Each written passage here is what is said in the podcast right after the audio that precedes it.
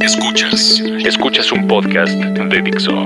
Escuchas Bahía de Productores con Fernando Benavides y Carlos Ruiz. Por Dixo, la productora de podcast más importante en habla hispana. Eh, en, esta, en esta ocasión estamos. eh, vamos a hablar de. Sí, yo sé que siempre decimos que estamos hablando de un muy buen disco y, y la verdad es que lo hemos hecho, de grandes sonidos. Ya, ya hablamos de eh, Black Sabbath, que no solamente es un sonido, sino es un generador de un género, valga el, el término. Sí, sí, sí. Eh, hemos eh, estado también en, en grandes alturas, como lo fue el disco At Night at the Opera de Queen. Y en esta ocasión no nos quedamos atrás y tenemos preparado lo que yo creo que será uno de los mejores programas, un clásico de Bahía de Productores. Y es, eh, hablaremos de el álbum Nevermind de Nirvana, considerado por muchas eh, revistas y muchos críticos como el mejor disco de toda una década. Eh, ¿Qué nos puedes decir en el contexto? ¿Quieres que nos subamos ya a la calandria del tiempo, Salvador Castañeda? De una sola vez, amigos. Vamos pues. Venga, ¿quién, quién, quién, quién, tiene la calandria? ¿Quién tiene las riendas de la calandria en esta ocasión? Pues fíjate, para, para meternos en el mismo contexto de, de- de la onda de Nirvana, en ese mismo año teníamos a Pearl Jam con el Ten, Sí. teníamos al Temple of the Dog con el mismo álbum, con el mismo título, nada más como para estar en, el- en- en la misma línea de lo, de lo que se genera. Y en otros, eh, en otros ámbitos estaba YouTube con el Actum Baby, programa que ya hicimos. Sí. Este, Metallica con el, el álbum negro, Guns N' Roses con su Use Your Illusion 1, 2, 3, 4 y 5. Este, Michael Jackson tenía eh, el Dangerous. Y en la escena local, Pandora se nos desintegra, man. Fíjate, qué, qué- qué Uy, tragedia. ese es- Trágico año, ¿eh? Trágico, Trágico año no. para el escenario Iba- nacional. iba- muy amenazó bien, con ¿eh? volver múltiples veces y desafortunadamente en todas lo cumplió. ¿Sabes Fue- qué? fue- Ya, me, ya voy, ya no quiero hacer este programa, voy a llorar. Mis ojos están llenos de Justo ahora se- eh, están volviendo a la escena, ¿eh? No, no, ni llores, ni llores, porque están... Ah, ¿en serio? Claro, ¿Podemos ir a claro. Este es el reencuentro número. Ya, ya, ya ni sé. man. 800, ¿no? 800. eh, es- es- van a sacar un concierto afónico o sinfónico, algo así. No, padrísimo. No se lo pierdan. Pero sobre todo, si, si la memoria no me está jugando una mala pasada, en Navidad esa agrupación siempre se reúne para cantar los peces en el río. Claro, pues es que Claro. de- de Que alguna beben y beben y vuelven a beber, regalos. Exactamente. Se vuelven rumora y que en el video sale Carlitos, ¿eh? Y también en el Día de las Madres. Bueno, en fin, hablando de cosas serias, fue un gran año porque creo que, que, como habíamos dicho, eh, la década de los 80s que se colgó hasta los 90s, se rompió precisamente con dos discos y lo habíamos hablado precisamente en el programa eh, antepasado. Con dos discos que curiosamente salieron en el mismo año y es obviamente el, el Actum Baby de YouTube. Y este disco, pero el Actum Baby había sido una evolución de una banda que ya eh, eh, tenía su, su bagaje en, los 80s. Pero en esta ocasión estábamos hablando de una banda que aunque ya tenían un disco debut, la verdad es que no nunca ocasionó tanto ruido y tanto éxito y ni rompió todo el, el- el género o inició inclusive. No, no lo inició, porque más bien lo... Sí, lo- ahí- ahí es punto de discusión eso, ¿no? Hay, hay gente que lo- ellos iniciaron, yo no estoy tan de acuerdo. No, Puede porque ya estaba que- el TEN. Claro, ¿no? Y ya estaba Eh, of the no- no sé Claro. si. eh, tal vez lo que hace es que fortalece definitivamente el género, ¿no? Lo saca Lo lleva a flote en el mainstream. Yo creo Sí, que es lo, es totalmente. lo que hace, porque pues ya había cosas por el estilo, pero desafortunadamente también todo lo que era diferente entraba en su misma descripción, que a mí me pareció muy triste, esto de alternativo, ¿no? Y después ya se clasificó como grunge, pero bueno, cualquier cosa Pues que no fue fuera la- eh, eh, ortodoxa al momento era, era grunge. Pues fue la evolución este lógica del alternativo, ¿no? Y de, Sí. y de estas zonas. Fue la. Creo que eh, hay que analizar muy bien todo el entorno. En la calandria en este momento tendríamos que ser un poco más observadores y, y- y también entender el fenómeno que estaba pasando. No sé ustedes muchachos, pero yo sí soy completamente generación X. Ustedes también, me parece que son generación X, ¿no? Sí. O sea, sí, porque no son baby boomers. X a la no, menos no, yo- uno, mano. Perdón, pero yo soy millennial. Me van a disculpar. soy, No, no soy te 20 dijeron qué género eres, sino qué generación. Soy- Salvador, soy 20 años más joven que tú, 20. Retomando lo que dice mi mozo, este, estoy observando los, los discos que estaba mencionando, que usualmente los, pues tomo cosas representativas, pero no me clavo mucho en, en- en lo simbólico, pero es totalmente cierto. YouTube ahí trata de definir una nueva época. Metallica no lo trató de hacer, pero definitivamente eso significó su álbum negro. Eh, eh, ese Use Your Illusion también fue una cosa que cambió a Guns N' Roses y la, y la perspectiva de, Totalmente. de- de- de mercado. Realmente hay, hay, hay, hay discos que, que cambian, ¿eh? así como Nirvana genera un, un nuevo eh, eh, eh, estilo o, o apoya un nuevo género, los demás también estaban haciendo ahí un, un- un esfuerzo que significó y- algo, ¿eh? sí. Y, estamos hablando que este año salieron todos los discos importantes para el resto de, la década. O sea, mal que bien, y, y estaría, de hecho ya lo hemos hablado, en algún momento a, eh, tocar el tema del Use Your Illusion 1 y 2, que colocó a Guns N' Roses como la banda más importante del planeta. O sea, estamos hablando de que nos guste o no nos guste. Sí, fue una locura. Fue una locura, exactamente. Y compitiendo contra el álbum negro, que es del mismo año. Que también fue una locura. Y compitiendo contra, en, en- en una escena pop, contra un Michael Jackson y un Dangerous, que también era una locura, Sí. que fue la Y- última y, locura oigan, realmente. oigan, que y lo de Pandora que también fue una locura, ¿no? También fue una locura esa, esa separación. Bueno, oye, eso yo creo que fue un una depresión, El mundo una depresión. No Pero le bueno, demos más espacio a eso. No le demos más espacio, exacto. Eh, estamos hablando de esta generación. Para que entendamos el concepto, veníamos también de una época en la cual eh, presidencias como la de Ronald Reagan habían eh, puesto todo su empeño para que todo fuera bonito. Y la generación X, somos la primera generación de padres divorciados. Y de, y de padres separados, eh, abandonados. Inclusive por ahí eh, existe la descripción de que la generación X es una generación de eh, personas que han sido ignoradas. Sí. Porque evidentemente se, se separaban, el padre era el primero en- en irse y la madre tenía que trabajar y se, de- y se quedaban los, los críos en la casa Y fue una generación de, de adolescentes deprimidos. muy deprimidos. ¿No? Que no, habían no se había permitido darles voz y todo tenía que ser bonito según estas administraciones y, y- y- y la consecuencia, eh, consecuente cascada en todos los demás países. ¿Qué es lo que tiene importante el Nevermind y el movimiento grunge, pero sobre todo el Nevermind, que se permite decir lo que estaba prohibido? Es decir, estoy deprimido y está bien, ¿no? O sea, Sí. estoy haciendo música con esto. Por eso la gente se identificó tanto con, Totalmente. con Nirvana, ¿no? La- las personas de nuestra generación, que pues, nos tocó en nuestra adolescencia, a mí me tocó en mi adolescencia este disco, Ujú. Este sí te identificabas con lo que decía Cobain, ¿no? O sea, era, era, era justo lo que decía, te sentías igual. Claro. O sea, eras un, eres un adolescente ignorado, incomprendido, Sí. con ganas de comerte el mundo a puños, pero tus padres, el mundo, la sociedad, las reglas no te dejan. Entonces tienes que nadar a contracorriente. O sea, eh, por eso fue tan importante yo creo que este disco. Claro, Sí, a- hay estoy de algo que- que también aterriza interesantemente, es que eh, independientemente a esta, esta cuestión social, eh, se provoca un desánimo donde ya la gente eh, o, o los músicos pretenden hacer música solo por el gusto de, de- de tocar. Ya no hay ningún anhelo de ser rockstar, ¿saben? Y, y eso es súper auténtico y permite hacer una música mucho más natural, sin ninguna Claro. este, expectativa tan ambiciosa que, que usualmente distrae al talento, ¿no? Eso es muy- eso es muy- eh, esa situación social eh, eh, eh, tal vez es un, un buen apoyo para que esto sea así, fluido. Mm, Es correcto.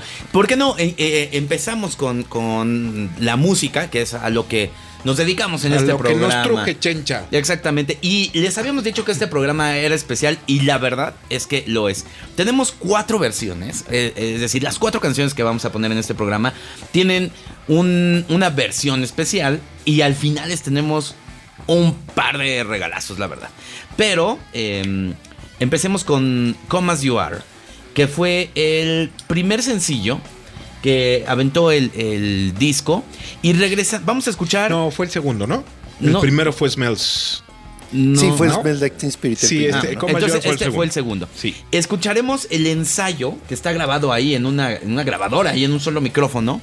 De, de, de esta canción. Y como siempre en Bahía de Productores, escucharán un tono a la mitad muy peculiar para que escuchen cuando se morfea a la canción que ya conocemos Bueno, y vean la diferencia. que aquí se va a escuchar claramente, ¿no? Claro, totalmente. Vamos a, a escuchar esto en Reactor 105, Bahía de Productores, hablando de el Nevermind de Nirvana.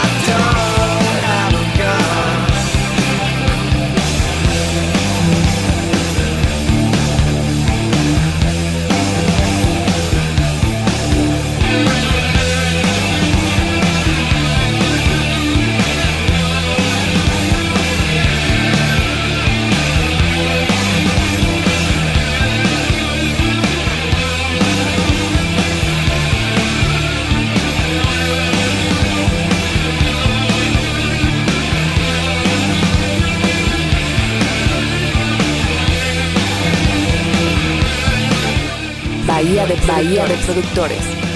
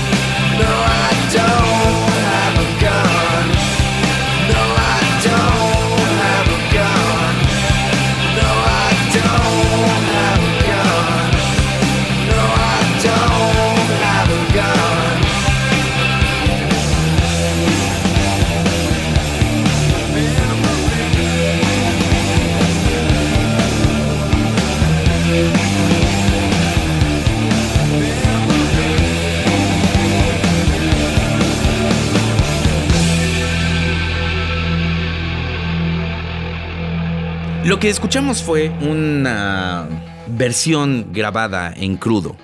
Y ahorita fuera de los micrófonos platicábamos de la diferencia, ¿no, Carlitos? Sí, ahí escuchas la, la- la diferencia entre un- una grabación profesional con un gran productor que, que es Watch, Watch Big. Big. Cómo puede llevarlos al extremo en cuestión de, de sonido y de arreglo y de todo esto. Digo, la canción es idéntica, ¿no? O sea, la escuchas idéntica como, como terminó en el disco, pero el ejercicio aquí es, creo que es, es escuchar esta y escuchar la versión final del disco. O sea, Aquí, ese- aquí vale la pena hacer unas, unas menciones. ¿eh? Eh, eh, ahorita mencionan mucho el, el- el tema de Butch Vig, que de- definitivamente es un muy buen productor, pero para este momento lo que ya escuchamos es, es un disco grabado por segunda vez.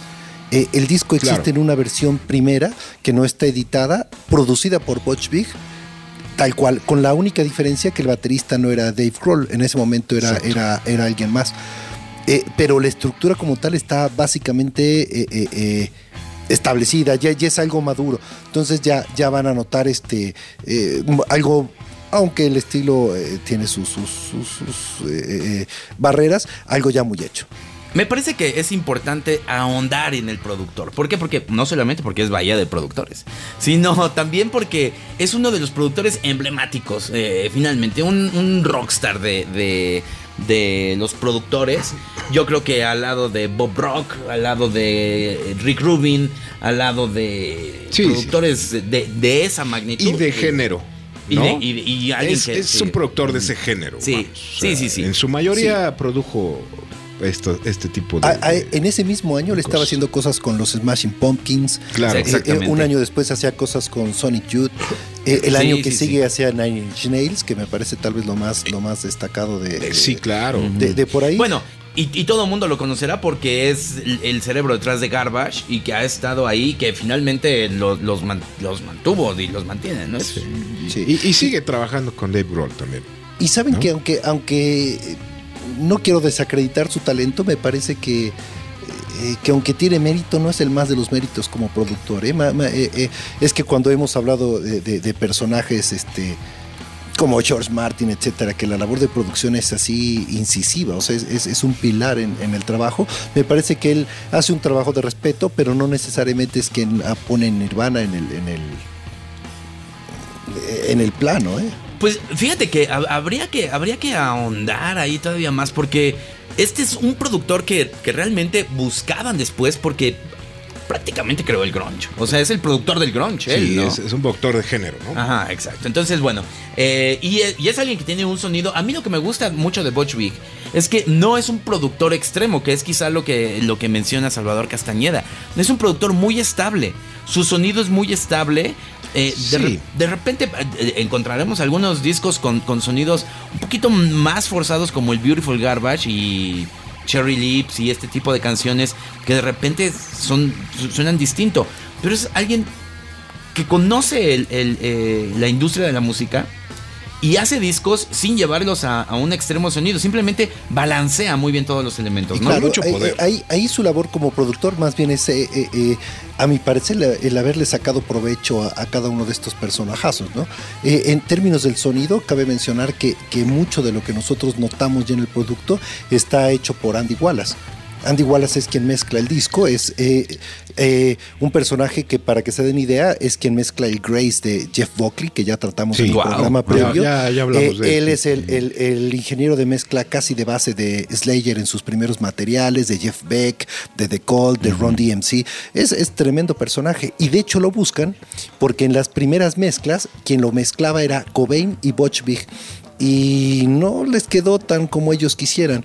La disquera los obligó a buscar a alguien más para mezclarlo y cayeron con Scott Litt, que era quien mezclaba Smashing Pumpkins, con Ed Stasium, que hace eh, otras bandas del, del género y al final Cobain decidió que no los quería a ellos porque tenía miedo que su banda acabara sonando como los Smashing Pumpkins y Fíjate decidió algo rudo como Andy Wallace que era el ingeniero de Slayer y quería que el disco sonara así y al final se llevó el- el- eh, la molestia de que no le gustó, de que a pesar de que fue un sonido que a mí me parece muy bueno, a Cobain le pareció muy pulido. Decía que su, nada- su banda sonaba más a Motley Crue que a una banda de punk rock. Sí, y, pero a, a mí me parece que, que todos hicieron un muy buen trabajo. Yo no tengo ningún problema con el sonido del disco. No, es bueno. No, es bueno, es muy poderoso. Es muy poderoso y la voz de Cobain yo creo que es la que destaca y, y la batería. La Sí. batería de Dave Grohl, que a mí no se me hace así un extraordinario baterista, es bueno. Se me hace un baterista es- con poder. Pero es muy poderoso. Es un baterista muy poderoso y, y le, supo, le supo sacar este, ese, ese poder en este disco, por, a pesar que era muy joven este Dave Grohl, ¿no? Todos, fíjate que es un power trio muy, muy exitoso en ese sentido. Y, hablando Y- de Power Trio, es muy difícil este, hacer sonar así un, un trío. De verdad es muy complicado. O sea, la labor del, de, de Butch Vig. de este Butch. Vig y, y- y del ingeniero de mezcla es, es magnífica. O No sea, parece que sean tres músicos, ¿eh? No, no parece. A veces son más. Claro, que, O sea, que el- ahí vale la pena volver a, a- también a mencionar a Dave Grohl, ¿eh? que, que en ese momento no era más que el baterista de, de Nirvana y tras Claro. muchos años nos hemos dado cuenta que el tipo hace y deshace, el tipo puede Sí. producir, cantar, tocar la guitarra, subirse a la batería, subirse un género y pasarse al que sigue ¿eh? y hacerlo Pues es el que eh, traía eh, la, eh, ganador. la gasolina. La Fíjate gasolina. que- Pero todo Sí. el mundo le da el crédito a, a, a- a Cobain casi como el- Incluido yo, ¿eh? La verdad, eh, y, me, y me van a linchar aquí porque todo el mundo es muy fan de los Foo Fighters. Y a mí me parece que Dave Grohl tiene mucho poder, pero no tiene la magia que tenía Kurt Cobain. No, no, no, no, pero Pero ah, yo no soy muy fan tampoco de Foo Fighters, pero se me hace un grupo de rock and roll bastante Es muy- redondo. y es muy estable. O sea, Muy que- estable. que es lo que no tenía. La Sí. magia de, de Nirvana es que es volátil. Tan volátil, volátil. Como- que como los sesos. Cobain. Ajá. No, entonces. Como las salieron como los volando. sesos que salieron volando. Disculpen es ustedes la falta de respeto, pero. Pero la verdad sí. es que, pe- pero eso es lo, eso es lo atractivo de esa banda, Sí, ¿no? claro. Era, sabías que en cualquier momento podía explotar. Foo Fighters nunca, ninguno de ellos se va a No. suicidar, la verdad. O sea, es una muy buena banda con mucho poder, muy estable, está muy bien. Pero el, el- el punto de peligro que tenía Nirvana, eso lo hace fantástico Sí, y, y es lo que los hizo leyenda, ¿no? Claro. Eh, escuchemos ahora otra canción. Eh, escucharemos eh, Lithium. Eh, esto es muy interesante.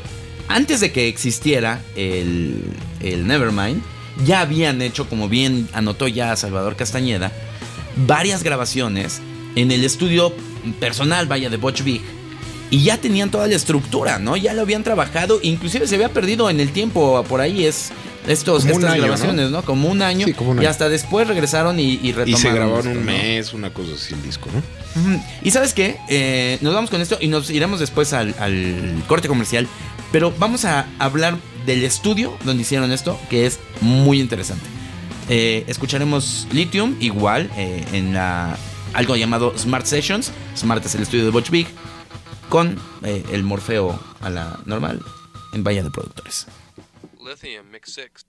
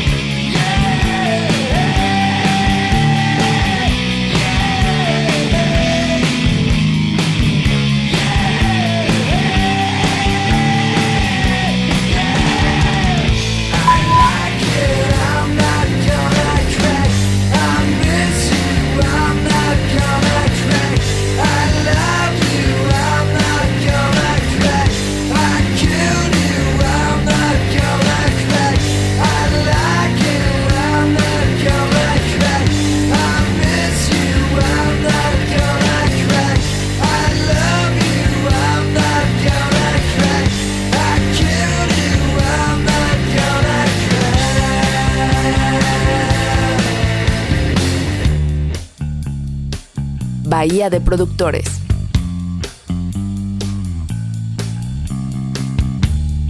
I'm so happy cause today I found my friends in my head. I'm so ugly, that's okay, cause so are you.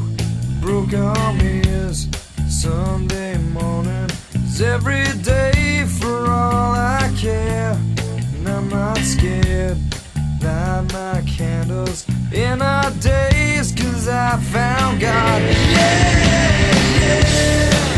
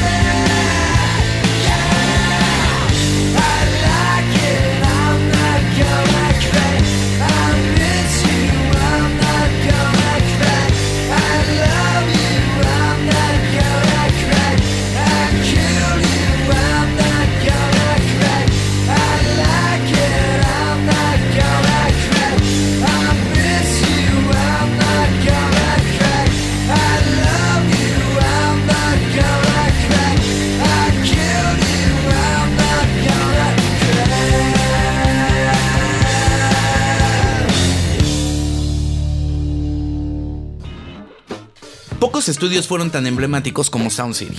Sound City, ustedes inclusive podrán ver un documental que hizo Dave Grohl al respecto. Eh, muy recomendable para que entiendan precisamente la importancia. ¿no? Es buenísimo ese documental. Buenísimo. Inclusive, por primera vez se juntan ahí Chris Novoselic y Dave Grohl para cantar una canción con Paul McCartney. Sí, el- Entonces es brutal. Y el estudio era una porquera, o sea, era, una- era un basurero el estudio, ¿no? Sí, ajá, Pero, exacto. pero claro, tenía pero un tenía un super antecedente, ¿eh? O Tenía- sea, y a- tenía ahí un cuando llega Nirvana ya habían hecho y deshecho. O sea, Sí, hay discos todo. como. eh, eh, ¿Cómo se llama, Carlitos? El de Fleetwood, eh, Fleetwood, Fleetwood Mac. Ah, es Rumors, claro. Real Rumors. Claro. No, hicieron grandes discos ahí, pero todo el mundo en ese documental dice que el estudio era un basurero. O sea, que era un basurero, pero que el, el control room, el control room para los que no ubiquen, es, es- es la parte del estudio donde están los aparatos, donde están las bocinas y la consola y, y el ingeniero de grabación. Que el control room tenía un sonido eh, perfecto. O sea, Y hay, hay- hay, creo otras dos cosas muy importantes de ese estudio. Primero, tenía una consola que la consola es el cerebro de todo el estudio, era una NIF. era una NIV, sí. Una NIF que mandaron a hacer justo para ese estudio, que les costó más de lo que costaba todo el resto del estudio. Sí, hasta el propio edificio. Que- más que eso. Y, y que se hizo a mano esa, esa consola. De Rupert sí. Y, y- y Rupert Neve inclusive habla de eso y sí dice, es, matemáticamente es perfecta porque tiene esto, esto. Sí. O sea, tiene, tiene cualidades importantes que después este Dave Grohl regresa a buscar esa Sí, consola y la sí, compra, por cierto. sí. Porque dice, no sé, y nadie, nadie sabe más que el señor Neve por qué tiene ese sonido tan particular esa consola. Y dice, nadie sabía, pero todo el mundo, todos los productores, todos decían, yo quiero mezclar en esa, esa consola. consola, sí. Y hay otra cosa que es muy importante. Y en ese cuarto, en ese, en ese control de room, acuerdo. No, eh, eh, eh, el estudio se divide en, en dos partes, dos partes, digamos, sí. ¿no? El control room, que es el que dice eh, Chinito, y también existe la otra parte que es, Es el estudio. El estudio, el estudio room. El room donde están todos los instrumentos y todo. Cuando ustedes entran a un estudio de grabación, para todos los que nos escuchan, debe de tener unas- un, un tratamiento muy particular el estudio para que se maten algunas reflexiones, para que suene diferente en otras. Ese estudio no tenía nada, era un estudio cuadrado, era una bodega Era una porquería. Pero curiosamente decían, y, y- y después varios productores hablarán de ese, de ese estudio, y dicen, no tenía ninguna trampa acústica. ¿Por qué sonaban tan bien las baterías ahí? Ni- Nadie lo sabe. Ni cartones de huevo pegados en la pared tenía. Ojalá, oye, no vaya. Ni eso. Ni eso tenía. Pero también todos coinciden en que había algo mágico Sí. en ese cuarto que no tenía nada, que era una bodega. Porque dicen que lo que mejor sonaba ahí Las baterías. eran las baterías. Y creo que las baterías del Nevermind de Nirvana suenan Increíbles. brutales. Sí, Ahorita que dicen cartones de huevo y que lo que no tenía era cartones de huevo y las baterías sonaban con esa fuerza, yo creo que lo que tenía no eran cartones de huevo, era puros. Bueno, Pero, pero aparte era muy chistoso porque, porque todos comentan que todos andaban hasta el cepillo y todos andaban ahí bebiendo y la droga y vomitada en el piso. O sea, era, era, era un Ese, basurero. ese estudio era un basurero. Era un a- basurero, ahí habría pero- que, que hacer una reflexión, ¿eh? Eh, ¿Ustedes creen que ese disco de Nirvana en otro estudio hubiera sido diferente el resultado? Yo creo que Nirvana el truco sí. estaba en, en- Yo creo que estaba en la banda. Yo creo que estaba Sí, en el momento. Y eso grabado ahí o en cualquier otro lugar no hubiera cambiado el, el- la trascendencia. Nadie recordamos ese disco como el mejor sonido. O sea, Claro. lo recordamos como, como el gran evento. Eh, eh, Butch Vig ahí, eh, sí, estoy de acuerdo con, con Salvador.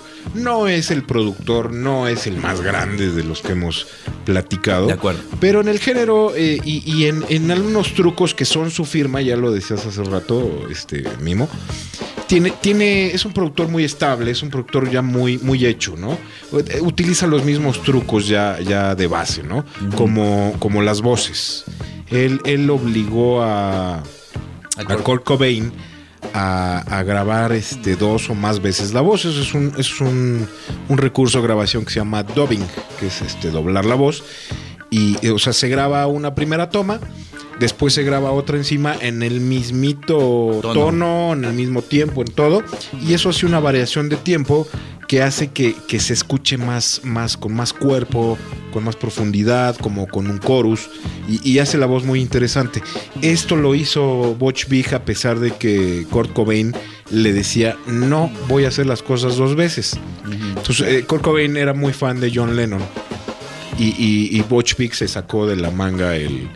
Pero es que eso lo hacía John Lennon. Claro. Ah, entonces sí lo grabo. Entonces, Fíjate que hay por ahí otra anécdota y no recuerdo bien cuál es el- el- el- la canción eh, que eh, era muy difícil grabar con Kurt Cobain. De repente esto es como, como más notorio que hay veces que tenía una hora de genialidad y una hora de depresión. Claro. ¿no? Donde dicen que hasta se ponía a ver la pared y ya no veía otra cosa. Pero hay otra, otro momento donde dice que de repente ya tenían grabada todas las bases, todas las baterías, todo el bajo, inclusive todas las guitarras, que fue lo que más le costaba trabajo, ¿eh? Sí. O sea, las guitarras, el- los Claro. otros eran mejores músicos en ese... Sí, él era muy mal guitarrista. Sí, sí, sí. Y este. Y dice que de repente estaba en, en- en el estudio y no le quedaban las voces. Y de plano no había poder humano para Kurt Cobain para, para que eh, grabara una, una de las canciones, una de las tomas. Y de repente se fue a echar al control room, donde está la consola, agarró su guitarra y se puso ahí a rasguearla y a cantar ahí. Y Butch Vig Lo grabó ahí. lo grabó ahí, Mira. tuvo la intuición y dijo, esta tiene que ser la toma. Y dijo, espérame tantito. Sacó en friega un micrófono, lo puso de lado, que no debe ser, porque todas las voces se deben grabar en el estudio, no en el control room. Le microfoneó inmediatamente, sacó un pedestal, un pedestal, se lo puso y le dijo, nada más para ver cómo suena. Y eso fue lo que la, la- la toma que quedó. La friega, la, la- friega fue para Novoselic y para Dave Grohl, porque tuvieron que rehacer, porque obviamente cuando tú Claro, cantas Estaba en otro tiempo. estaba en otro tiempo. Claro. En un tiempo que ni siquiera fue un tiempo estable, porque de repente era un tiempo, después Lo tenían- se aceleraba. Le tuvieron que estar cachando. Los tuvieron que estar cachando. Y eso sí fue un completo trabajo de Seguro. Dave Grohl, ¿eh? Seguro. Entonces, hablando de esto, una de las primeras joyas, escucharemos In Bloom, ¿verdad? De Salvador Castañeda. Así es. Y no solamente eso, sino que eh, escucharemos, no sé si ustedes recuerdan cómo lo hicimos con Queen, que es la misma canción, pero en, en, eh, en- en secciones, digamos. ¿Cómo la vamos a escuchar, Chinito? Pues nos dimos a la tarea de investigación, ¿verdad? ¿No? Una investigación profunda de recopilación de, de- datos y logramos este, conseguir también este, una, una sesión medio multitrack, que esto es con, con todo separado, vamos, están las voces solas, este, el bajo solito, las guitarras solas y la batería sola. Entonces vamos a hacer el mismo ejercicio que, que con Queen. Vamos a ir este, soltando pedazos de, de cada instrumento por separado y al final la vamos a, la vamos a, a dejar completa, ¿no? Pero eh, eh, pongan atención, yo les recomiendo que pongan atención al trabajo de voz. eh, eh, al trabajo de voces de, de Kurt Cobain y de lo que le hizo hacer Butch porque eh, se oyen un- muchas voces que a lo mejor este, no logramos identificar ya con el, con el disco final, ¿no? Escuchen el trabajo de voz que es muy bueno, muy, muy bueno. En Bahía de Productores.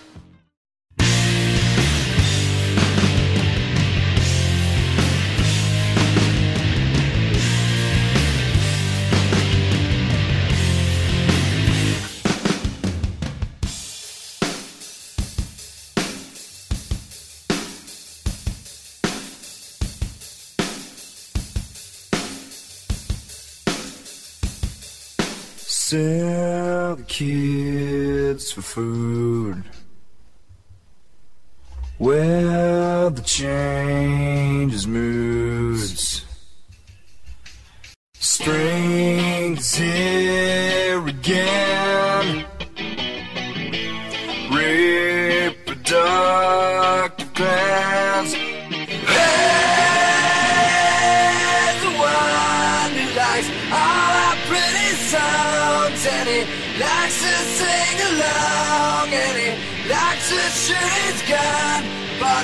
Knows not what it means, knows not what it means, and I say he's the one who likes all our pretty songs, and he likes to sing along, and he likes to shoot his gun, but he knows not what it means, knows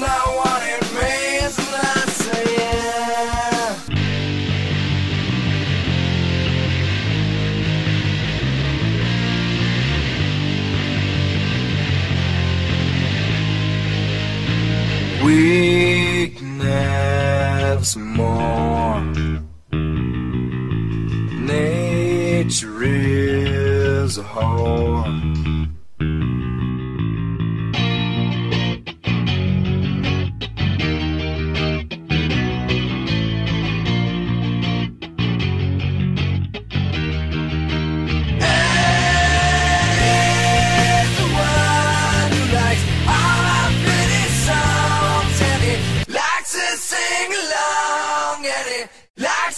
Shoot his gun, but he knows not what it means.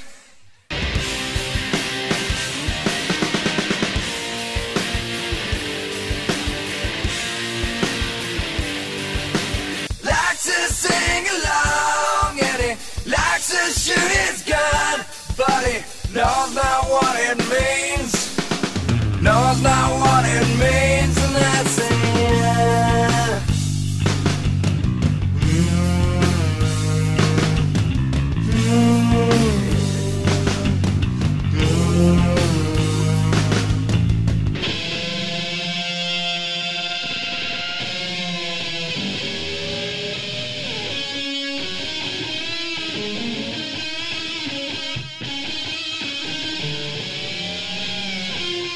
Bahía de Productores.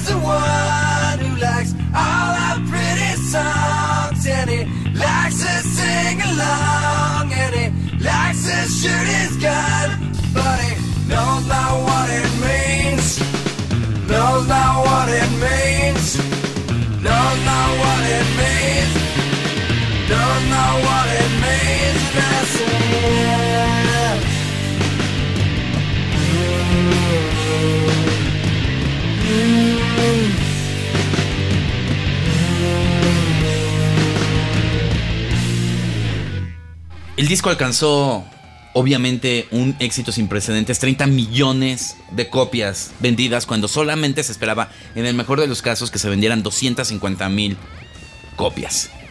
Y bueno, al final fue un disco que llevó a la locura a todos sus integrantes, incluido a un Cobain que se terminó volando los sesos. ¿no? Y a todos sus, eh, y a toda una generación, ¿no? a toda una generación. Y de hecho, la depresión de la generación depresiva fue cuando se mató Kurt Cobain, Para ¿no? acabar la de amolar. ¿no? Ajá, sí.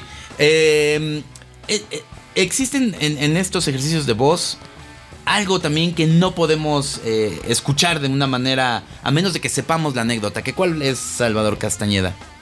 Eh, no, en cuanto a las voces es, es- es interesante mencionar, us- ustedes acaban de notar que pues no suele estar la voz sola, sino que hay varias, varias tomas. Algunas de esas tomas, aunque parece ser confuso y pensamos que, que siempre es Kurt Cobain, eh, algunas de ellas son de Dave Grohl, que, que maravillosamente puede alcanzar el, pues, el mismo tipo de, de- de timbre y de entonación que, que- que tiene Cobain.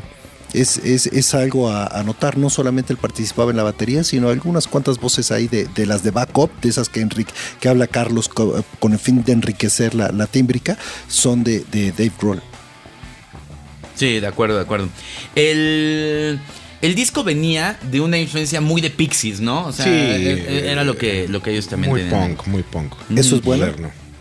No lo sé. A mí me parece que, que fue muy bueno porque ellos querían inclusive todavía, por eso les molestó el- el- la mezcla al final, Sí. ¿no? Quería que sonara como el, el raw power de, de-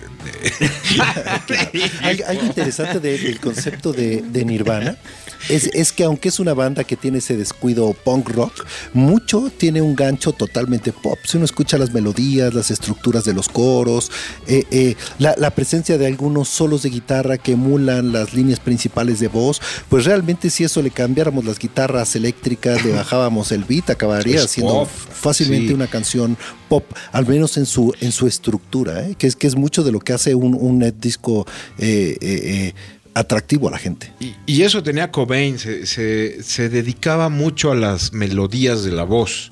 Él, él decía que primero estaba la música y luego la letra, pero él se enfocaba mucho a las melodías estas que son tan, tan, tan pegajosas y tan. Y pueden caer en lo pop, ¿eh? Digo, Claro. como dices, Chava, si le quitas eso- esas distorsiones, De puede caer en algo muy pop, ¿no? Sí. Sí. Fíjate que eh, Nirvana con solamente tres discos, realmente dos, porque el Bleach nadie lo pela. Pero, Eh, pero el Nevermind y el Inútero, que sería el disco que vendría después, que a lo mejor se valdría la pena en algún momento también hablar de él. Porque después del éxito de este, de este álbum, del Nevermind, lo que quiere Kurt Cobain es deshacerse de todos los fans que generó y hace un disco todavía más pesado. Y que va a decir, con esto me van a mandar todos a la fregada y voy a estar más tranquilo. Y al contrario, fue muy bien recibido y Sí. lo- lo volvieron a catalogar como genio. Entonces, ¿qué fue lo que pasó? El disco venía de influencias como Pixies, terminó influenciando todo un género y hasta ahí terminó.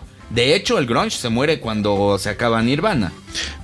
Sí, bueno, eh, siguió, siguió este. No lo extrañamos, patadas, ¿eh? ¿no? Yo sí, ¿eh? No, yo a mí no. la verdad sí fue la- la- el, el género que, que me marcó. O sea, yo sí me siento muy identificado con el Eh, sí, pero no, no logró evolucionar, eso es lo, No lo se mantuvo. Sí, y duró un par de años Eh, también. Sí, no, y no evolucionó, ¿no? Eh, O sea, se quedó lo, en lo mismo y, y, y lo- pues, los únicos que siguieron fueron Pearl Jam, yo creo, de manera concisa. Sí, Stone Temple Pilots, de repente. ahí Stone Temple Pilots, pero también murió Stone Temple Pilots. Se volvió este, de repente más rockero, ¿no? O ¿Cómo sea, se llama? Este Chris Cornell también, este, Ajá, ahí sigue Soundgarden. manteniendo Soundgarden, pero es lo mismo, vamos, o sea, no, no hay evolución.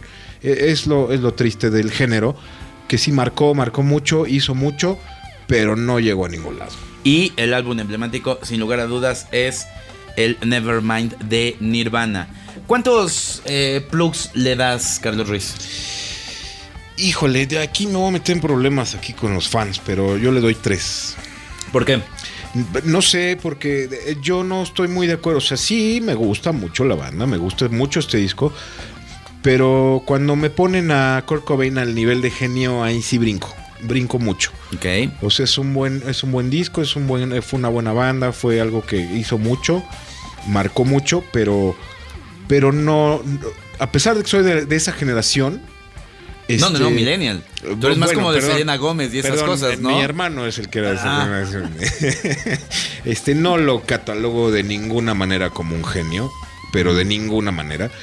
Y este le doy tres plus. Ok, Salvador Castañeda.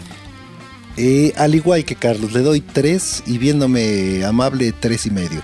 La verdad es que no habría que confundir eh, eh, que ese álbum sea el soundtrack de una generación con que eso Claro. eh, tiene una labor de producción sobresaliente. Es buena, pero no hay que distraernos. De hecho, si esto fuera un, un álbum de los de antes, un vinil que tuviera dos caras, me quedaría solamente con la cara A.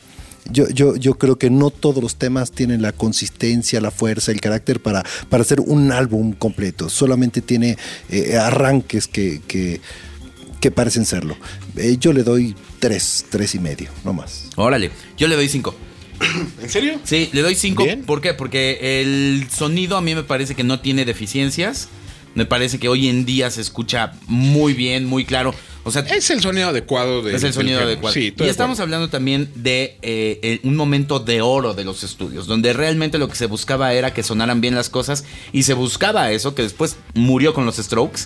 Eh, pero los Strokes mataron no nada más eso, mataron a la música y mataron a, a la gente, ya por después Dios. hablaremos del sonido de. de Es más, los deberíamos Strokes. de hablar de un disco de los Strokes solo para destrozarlo. Porque, ¿Quiénes- hijo, quiénes son man. Yo- los a mí sí me gustan, pero la verdad es que sí entiendo mucho el concepto de producción que no tuvieron.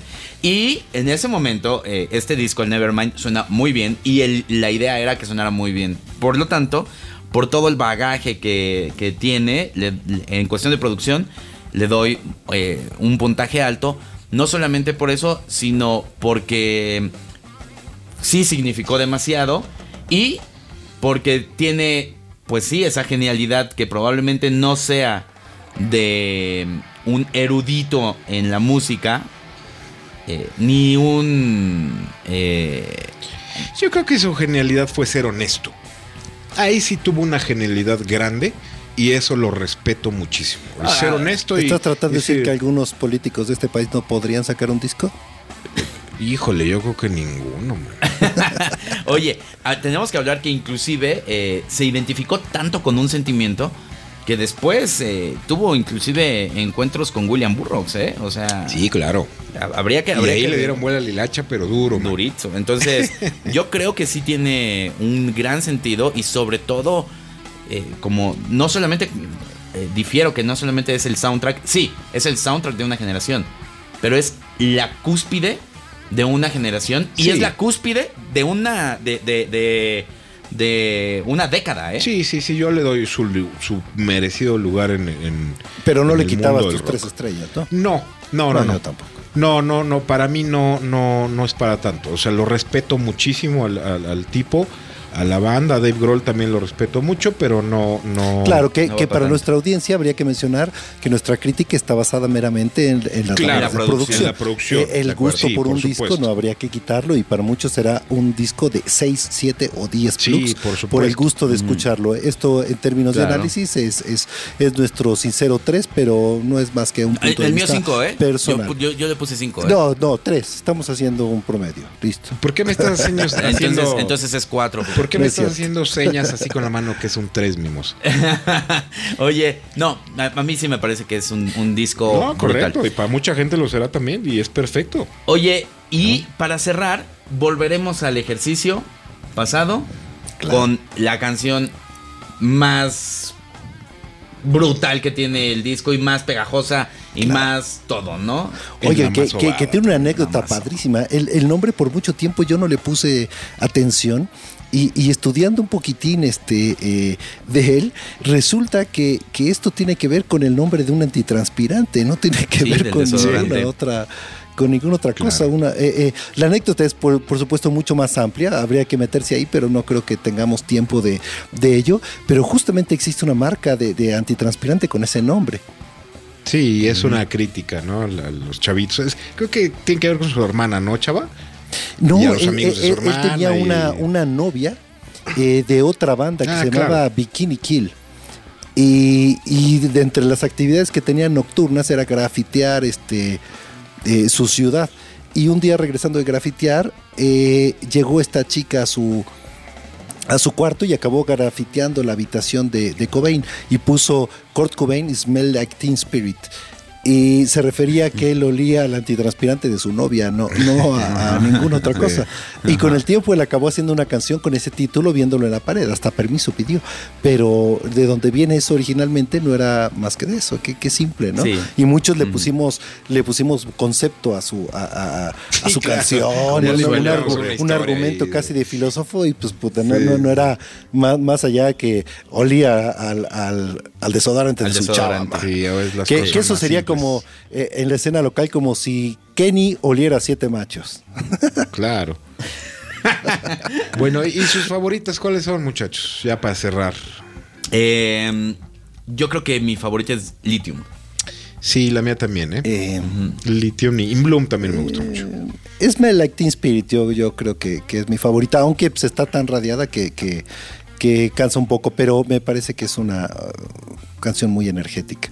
Y por Poli, cierto, Poli también me gusta. eh, una, una recomendación, además de, de- de ver la, la película que dijo bien Mimoso de, de Sound City, hay, hay una película reciente de Peter Pan que se llama simplemente Pan, la- eh, no, no sé si la han visto, y tiene un- un- una versión de Smell Like Teen Spirit magnificente, es así la versión. Si la pueden buscar, es algo que vale mucho la pena. Carlos Ruiz, Hasta la vista, amigos.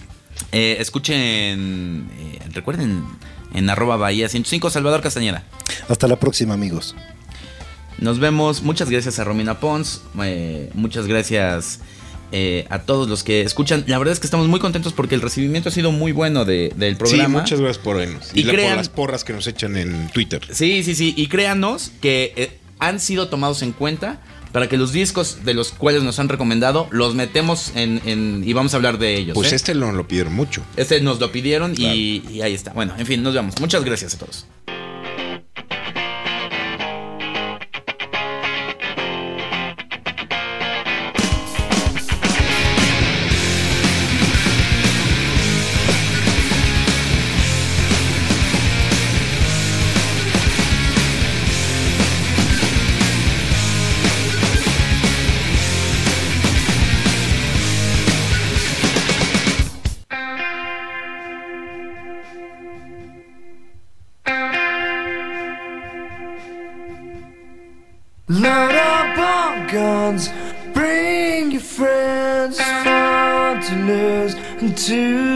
pretend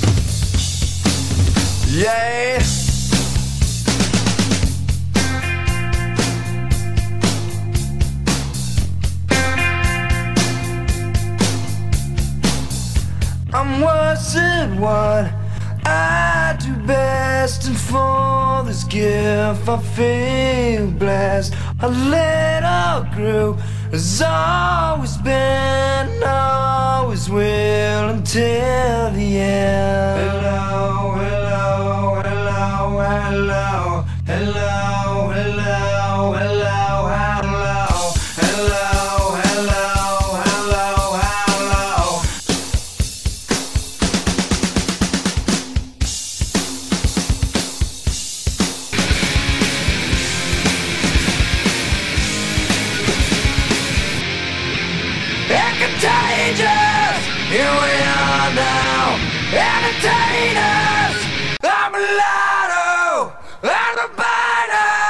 I'm a skater, my libido, yeah!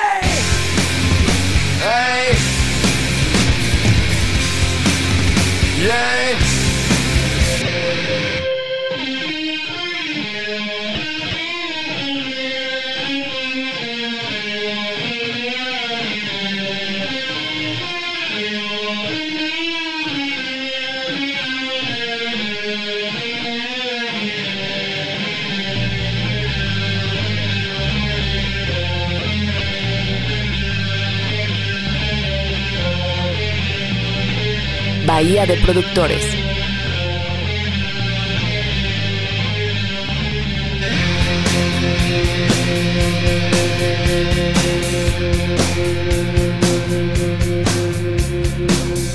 And I forget just why so yeah, guess it makes me smile. I found it hard, was hard find a well, whatever, never mind.